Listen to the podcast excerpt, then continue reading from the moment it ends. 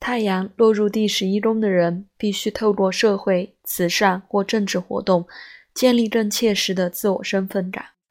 虽然“没有人是一座孤岛”这句话早已经是老生常谈，但对于太阳在第十一宫的人却别具意义。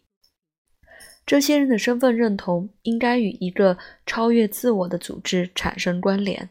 他们通常会透过参加一个团体来获得自我的身份认同。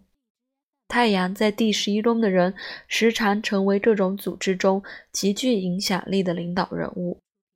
我们可以从太阳的相位看出团体活动经验的本质，看出他们是否能在这个领域中挥洒自如，或是自我调试。这些人可能会成为展现集体新趋势或新潮流的管道。美国专门揭发丑闻的八份作家厄普顿·辛克莱。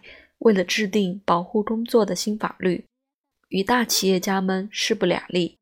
他就是太阳和火星合相落入第十一宫。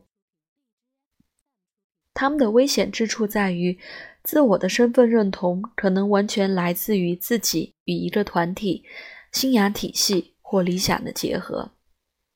在这种情形下，他们代表的并不是自己思考的产物，而是团体向他灌输的东西。太阳在第十一宫的人必须非常小心地去分辨什么是自己相信的，而什么又是团体要求自己去相信的。你要知道，不是所有吃素、黑肤色的男同性恋都有一样的想法。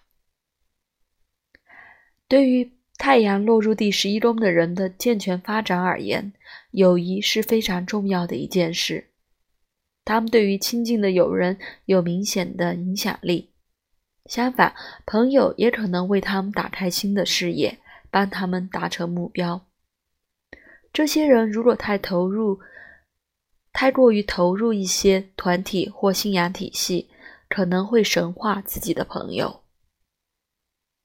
太阳落入第十一宫的人，最好能有意识的为自己设定一个可行的目标。然后努力地朝目标迈进。